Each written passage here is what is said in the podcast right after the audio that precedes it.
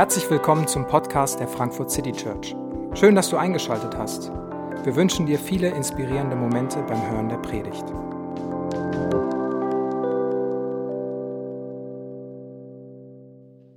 Das waren Auszüge aus der Passionsgeschichte, den letzten Tagen, Stunden, Momenten von Jesus.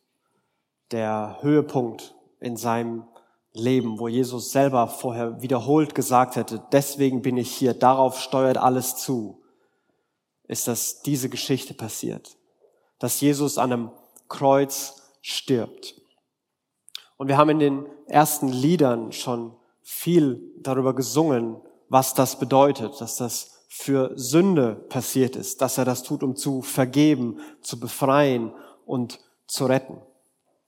Und dieser ganzen Geschichte, um auf, den, auf die Spur zu kommen, was das, was das bedeuten kann und warum das so ist.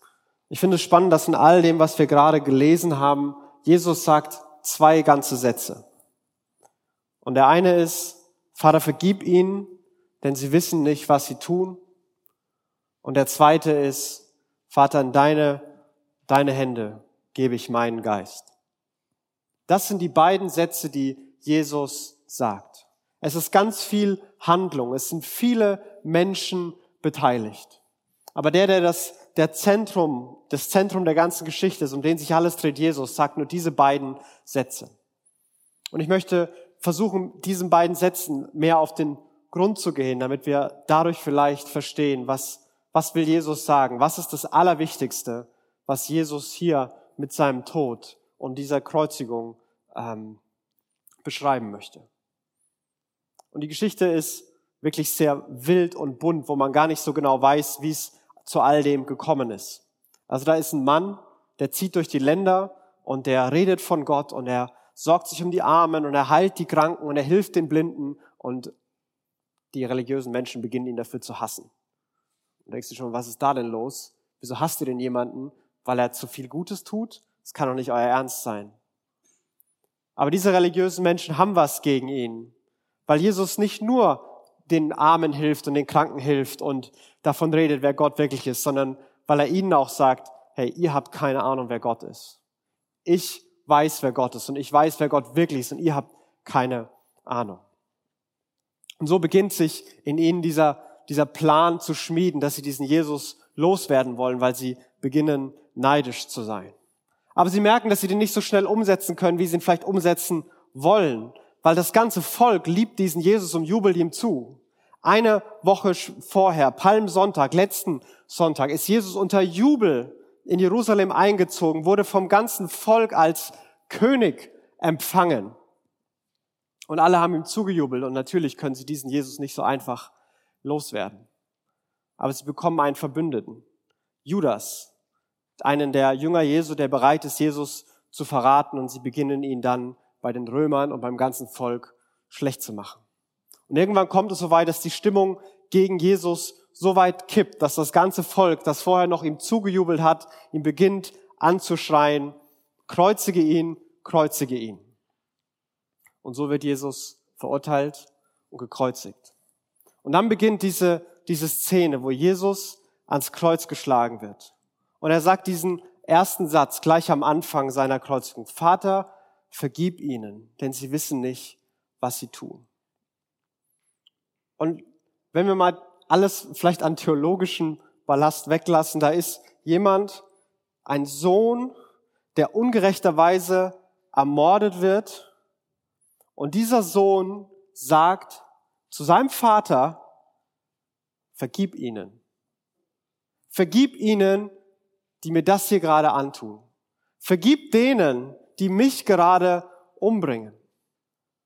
Vergebung kann nicht bedeuten, dass Jesus sagen will, was, wenn wir manchmal, Vergebung heißt nicht, es ist gar nicht so schlimm. Jesus sagt nicht, Vater, es ist gar nicht so schlimm hier alles. Sondern er sagt, Vater, das hier, das so unbeschreiblich ist, dass sein Vater zusehen muss, wie sein Sohn ermordet wird. Dann sagt dieser Sohn mitten in das rein, vergib ihnen. Erlasse ihnen diese unendliche Schuld. Behandle sie so, als, als hätten sie das nicht getan. Sei nicht zornig, reagier nicht mit Wut und Strafe. Vater, vergib ihnen. Das ist mein ausdrücklicher Wunsch, dass du ihnen vergibst. Aber wen meint Jesus hier eigentlich? Meint er die Soldaten, die ihn gerade eben ans Kreuz genagelt haben? Die die Befehle befolgt haben, die ihnen gegeben wurden? Meint er Pilatus, der ganz genau wusste, dass Jesus unschuldig ist? Der zweimal gesagt hat, Leute, der ist unschuldig. Ich weiß, ihr seid gerade sauer auf den. Ich peitsche ihn aus. Seid ihr dann zufrieden? Aber irgendwann haben die Leute zu laut geschrien. Es wurde für Pilatus zu unbequem. Denn wenn er die Wahl hat zwischen, dass ihm was passiert und irgend so komischen Jesus-Typen, dann bringt er lieber diesen Jesus um. War Pilatus schuld oder Herodes, der ihn auch mit wusste, der ist unschuldig und äh, nichts getan hat? Oder war es die Hohepriester, die jüdischen Führer und Gelehrten, meint Jesus die Leute, die all das angezettelt haben, die angezettelt haben, dass er verraten und verurteilt wird, weil sie neidisch waren und sich in ihrer Macht bedroht gefühlt haben. Meint Jesus das Volk, das geschrien hat, kreuzige ihn, kreuzige ihn und wessen, während, wegen dessen Druck Pilatus überhaupt nachgegeben hat. Oder vielleicht meint Jesus seine Jünger, die weggelaufen sind und ihn alleine gelassen haben, weil sie Angst hatten. Wir wissen nicht genau, wen Jesus hier meint. Und es ist nicht so klar zu beschreiben, dass Jesus diese spezielle Gruppe meint. Aber sein großes Gebet und sein großer Wunsch ist, Vater, vergib ihnen. Und christliche Theologen von Anfang an, die Jünger, die Apostel, durch die ganze Geschichte, durch alle Denominationen behaupten und sagen, dass wem Jesus hier vergeben will, und wem vergeben werden soll, ist weit mehr als Soldaten, Pilatus und Volk, sondern Christen behaupten, dass Jesus hier jeden einzelnen Menschen vor Augen hat. Dass Jesus sagt, Gott, ich will, dass du allen vergibst. Vergib ihnen allen. Ich möchte das. Und vielleicht ist die erste Reaktion, wieso, was habe ich jetzt auf einmal damit zu tun? Warum, warum machen denn Theologen diesen Sprung? von Volk, Soldat, Pilatus, das kann ich ja noch verstehen. Die haben ja tatsächlich was zu tun gehabt. Was hat das denn mit mir zu tun? Und wieso muss denn mir überhaupt vergeben werden? Ich habe damit gar nichts zu tun. Aber trotzdem ist das relativ weit verbreitet. Und ein Zitat John Stott ähm, hat das gesagt. John Stott in seinem Buch Das Kreuz Christi sagt, bevor wir das Kreuz als etwas sehen, was für uns geschehen ist, müssen wir es etwas sehen, was von uns getan wurde. Nur der Mensch, der bereit ist, seinen Anteil an der Schuld des Kreuzes anzuerkennen, kann seinen Anteil an dessen Gnade beanspruchen. Bevor wir das Kreuz als etwas sehen, was für uns geschehen ist, müssen wir als etwas sehen, was von uns getan wurde. Da ist diese Idee wieder. Diese Idee, die wir auch in den Liedern, die wir davor gesungen hatten, ähm, schon beschrieben hatten. Dass Jesu Tod, Jesu Sterben für uns war, aber auch wegen uns, wegen Sünde, wegen Schuld, wegen die Sünden, der Sünden der ganzen, der ganzen Welt. Und, und wie, wie kann das, wie kann das sein? Und ich finde diesen, diesen zweiten Satz, den Jesus dazu sagt, der, der gibt mir so einen kleinen Hinweis darauf, wie das sein kann. Er sagt, denn sie wissen nicht, was sie tun. Vater, vergib ihnen, denn sie wissen nicht, was sie tun. Und ich habe mich gefragt, ja, wissen die wirklich nicht, was sie tun? Also Pilatus scheint ganz genau gewusst zu haben, dass wenn er den Urteil spricht, dass da jemand Unschuldiges ermordet wird. Die Hohepriester schienen einen ganz genauen Plan verfolgt zu haben, dass Jesus an einem Kreuz endet. Wenn das Volk ganz laut schreit, kreuzige ihn, kreuzige ihn, dann jubelt, wenn das Urteil fällt, wahrscheinlich haben die gewusst, was passiert. Die Soldaten, die ihn ans Kreuz genagelt haben, haben das sicherlich nicht zum ersten Mal gemacht und wussten auch ganz genau, was passiert.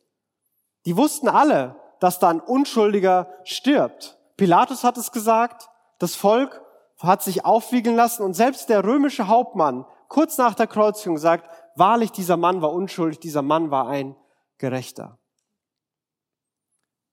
Aber keiner von den Leuten ist morgens aufgestanden und hat gesagt, heute will ich jemand unschuldig ermorden und ans Kreuz bringen. Das war nicht die Motivation, sondern Sünde fängt nicht an bei, ich ermorde den Sohn Gottes an dem Kreuz. Wie ist es denn so weit gekommen? Ja, für Pilatus, für Pilatus war es irgendwann zu, zu unbequem. Es ist irgendwann unbequem geworden, zu seiner Meinung zu stehen. Und er, es war zu anstrengend. Die Leiter des Volkes waren neidisch und haben Angst um ihre Macht gehabt. Das Volk war enttäuscht. Sie hatten erwartet, dass Jesus sein Königreich aufrichtet. Und dann hat Jesus nicht gemacht, was sie wollten. Und jetzt waren sie enttäuscht, dass sein Wille nicht passiert ist. Und wenn der uns enttäuscht, dann, dann wollen wir auch nichts mehr mit ihm zu tun haben. Die Jünger hatten Angst, die Soldaten wollten keinen Ärger und haben einfach gemacht, was ihnen gesagt wurde. Und irgendwie ist aus all diesen kleinen Impulsen Macht, Bequemlichkeit, Angst, Selbstbestimmtheit, ich will, dass es so wie ich läuft, ist das geworden. Ist geworden, dass der Sohn Gottes an einem Kreuz stirbt. Und wenn Jesus sagt, sie wissen nicht, was sie tun, dann glaube ich, meint er nicht, sie wissen nicht, dass das hier schlecht ist. Ich glaube, Jesus sagt, sie haben gar keine Ahnung, wie schrecklich das ist, was hier passiert. Menschen haben keine Ahnung, was hier passiert. Die haben keine Ahnung, wie schrecklich und wie schlimm das Ausmaß des Bösen hier wirklich ist.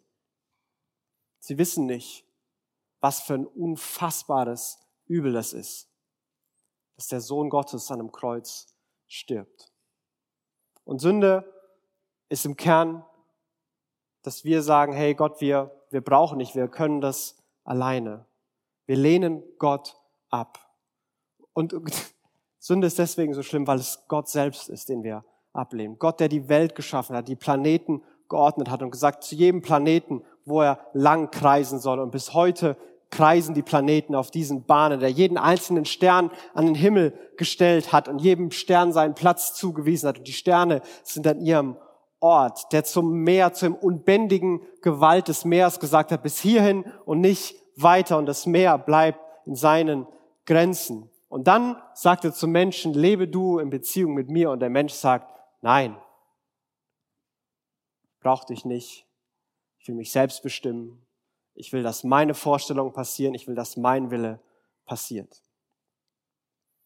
Und Gott, einen Herrscher wegzuschieben und selbst zu herrschen, das ist nicht einfach so passiert. Wenn du dein, wenn du einen König loswerden willst, musst du diesen König umbringen, wenn du selber König werden willst. Du musst ihn loswerden. Wenn du politisch Macht haben willst, musst du eine Wahl gewinnen. Du musst ihn besiegen und deinen Gegner loswerden. Und genauso sind diese kleinen Impulse, die wir haben, wo wir selbstbestimmt, selbstzentriert, egoistisch leben, die Impulse, die Gott loswerden wollen. Und wie schlimm das ist und wie schrecklich das ist, Gott loswerden zu wollen, das zeigt Jesus, indem er es selbst vorlebt, in dem ihn das ganze Ausmaß menschlichen Egoismus und menschlichen Böses trifft, dass er an einem Kreuz stirbt und am Kreuz leidet. Aber er betet, Vater, ich will, dass du ihnen vergibst. Vater, die haben keine Ahnung, wie böse und wie schrecklich das hier ist, was passiert. Aber Vater, ich will, dass du ihnen vergibst. Und ich finde, da stellen sich sofort zwei große Fragen. Also erstens, wie sollte ein Vater, der das mit anschauen muss, dass sein, sein Sohn ermordet wird wegen Egoismus von anderen Menschen, wie sollte der sagen, ich vergebe ihn? Ich, ich räche mich nicht. Wie sollte ein liebender Vater vergeben können?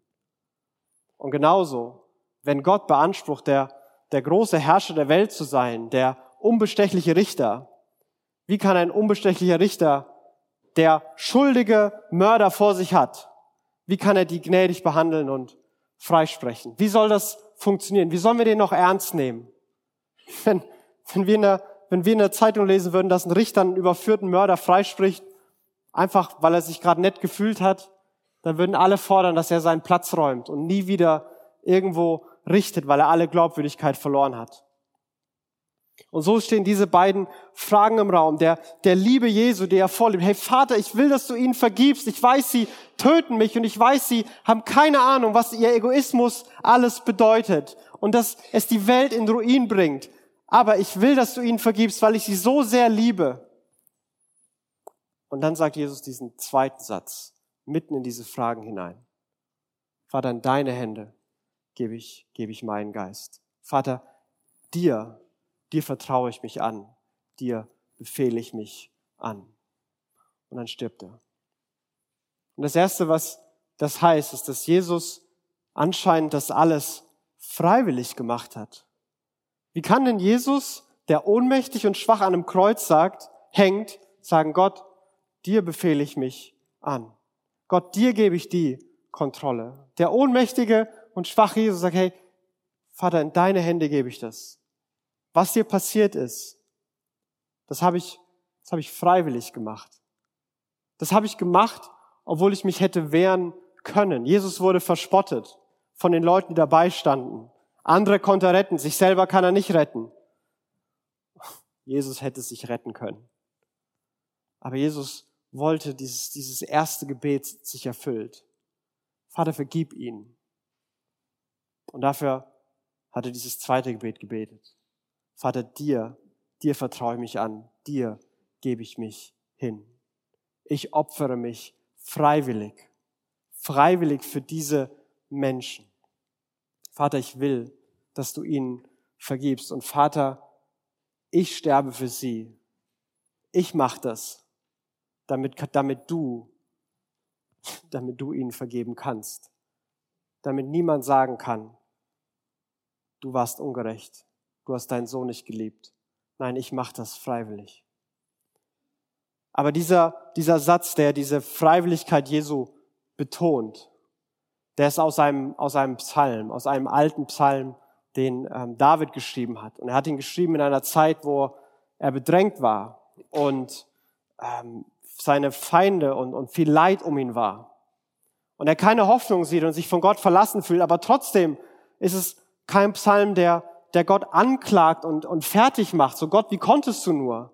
Sondern es ist ein Psalm, der sagt, Gott, dir, dir vertraue ich mich an. Gott, ich erwarte von dir, dass du mich beschützt.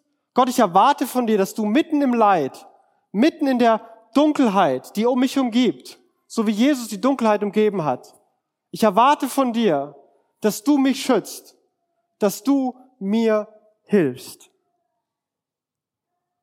Und Jesus scheint von Gott zu erwarten, dass er ihn beschützt und ihm hilft, weit über seinen Tod hinaus.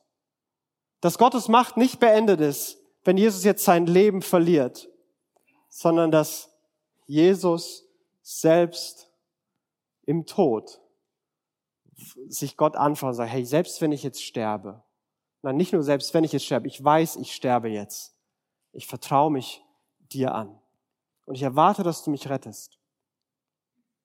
Und damit macht Jesus noch weit mehr, als einfach nur um seine persönliche Sicherheit zu bitten.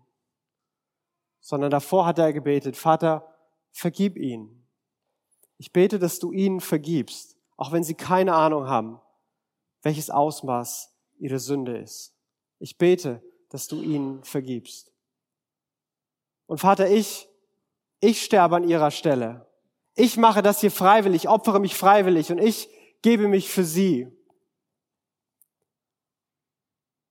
Und jetzt erwarte ich, dass du mich rettest.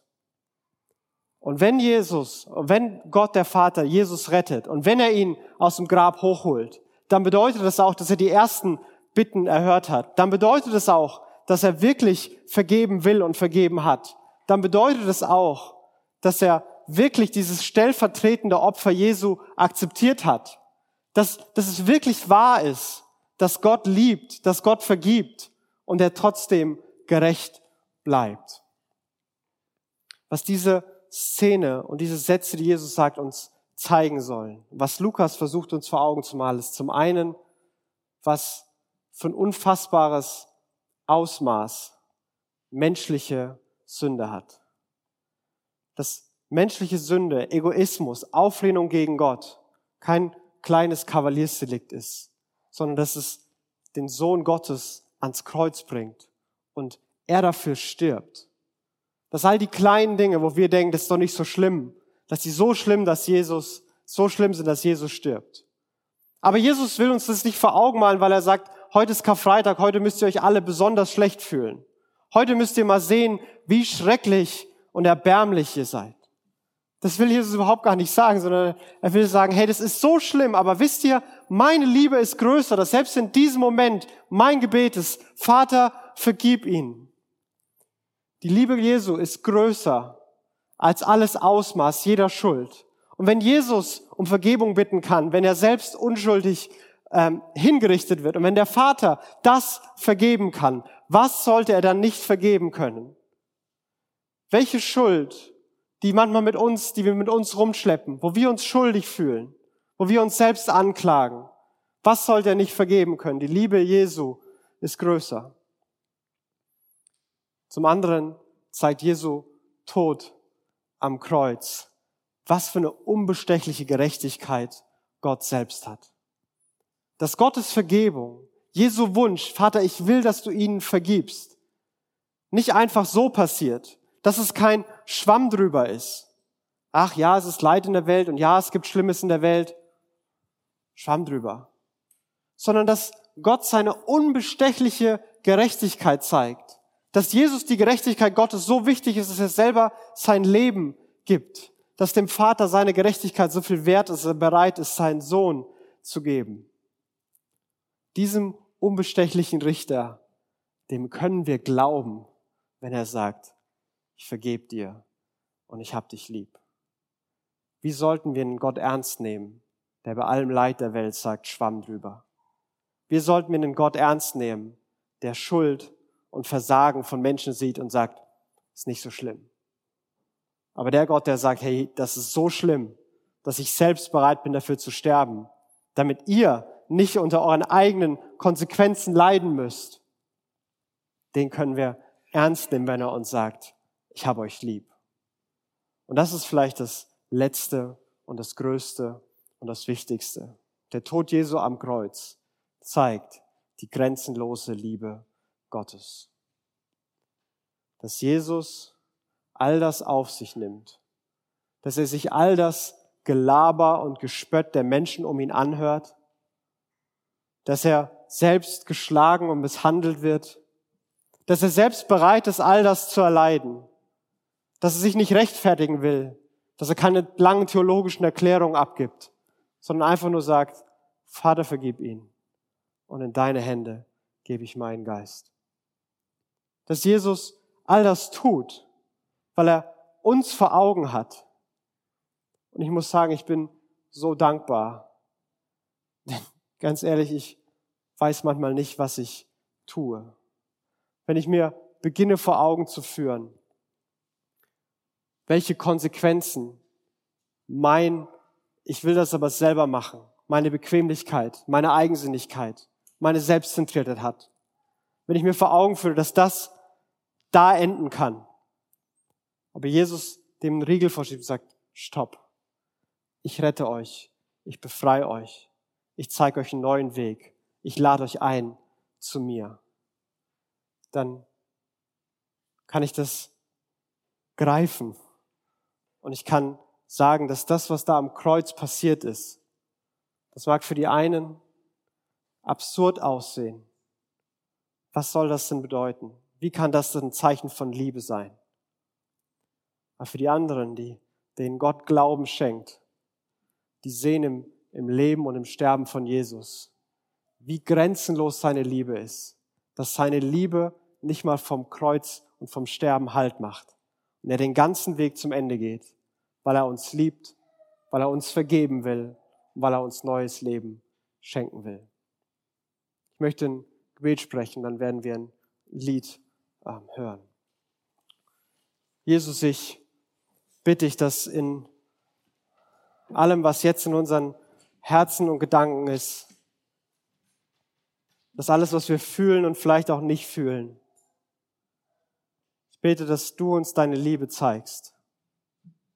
Ich bete, dass wir das Kreuz begreifen und dass wir mit diesem Gedanken hier weggehen können, dass deine Liebe grenzenlos ist, dass deine Liebe unbestechlich ist, dass deine Liebe größer ist als alle Dunkelheit und alles Versagen, dass du uns siehst und dass du uns liebst. Und Jesus, ich bete, dass das nicht nur Worte bleiben, sondern dass das eine Gewissheit in unseren Herzen wird und dass du das für jeden von uns hier und jetzt heute tust. Jesus, zeig uns deine Liebe. Amen. Wir hoffen, die Predigt hat dich inspiriert. Wenn du uns kennenlernen möchtest, dann schau einfach mal auf unsere Homepage www.frankfurtcitychurch.de oder besuche uns in unseren Gottesdiensten. Bis dann!